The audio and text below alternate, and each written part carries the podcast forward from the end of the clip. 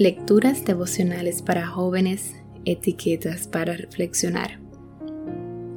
Cortesía del Departamento de Comunicaciones de la Iglesia Adventista del Séptimo Día, Cascue, en Santo Domingo, capital de la República Dominicana. En la voz de Maciel Jiménez. Hoy, 4 de marzo de 2021, esclavo para siempre.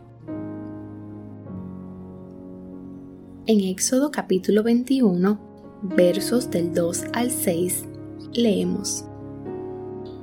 Si compras un esclavo hebreo, éste podrá estar a tu servicio por no más de seis años. El séptimo año ponlo en libertad y no te deberá nada por su libertad. Sin embargo, el esclavo puede declarar, yo amo a mi Señor, no quiero ser libre. Si decide quedarse, el amo lo presentará delante de Dios. Luego el amo lo llevará a la puerta o al marco de la puerta y públicamente le perforará la oreja con un punzón. Después de esto, el esclavo le servirá a su amo de por vida. Gracias a incansables luchas por parte de los movimientos abolicionistas, la esclavitud ha dejado de ser algo común en gran parte del mundo. Pero en tiempos bíblicos era un asunto que debía regirse. Aunque la esclavitud estaba lejos del ideal original para la sociedad, Dios instituyó leyes que protegían y vindicaran a los esclavos.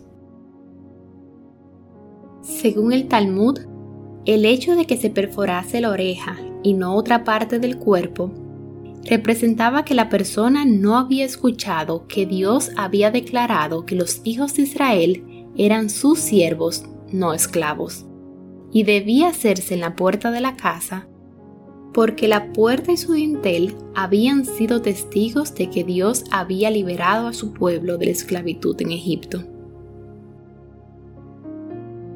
Si bien podemos percibir cierta lealtad de parte del esclavo que se sometía voluntariamente a su amo para vivir en esa condición prolongada, Dios nos recuerda que no es su intención que vivamos de esta forma.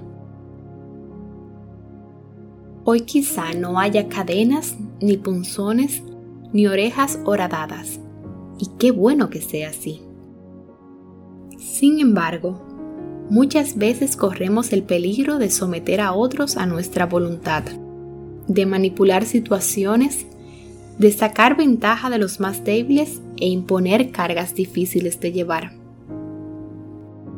Independientemente de nuestro estatus social, todos tenemos gente indefensa a nuestro alrededor, gente a la que podríamos considerar en situaciones de inferioridad. En Patriarcas y Profetas, Elena de White haciendo referencia a los israelitas dueños de esclavos, dice, el recuerdo de su propia amarga servidumbre debía capacitarlos para ponerse en el lugar del siervo, guiándolos a ser bondadosos y compasivos y tratar a los otros como ellos hubieran querido ser tratados. Dios nos ha dado libertad, tanto al crearnos como al darnos la posibilidad de la salvación. Y hoy nos da la oportunidad de actuar con misericordia y justicia en cada ámbito de nuestra vida.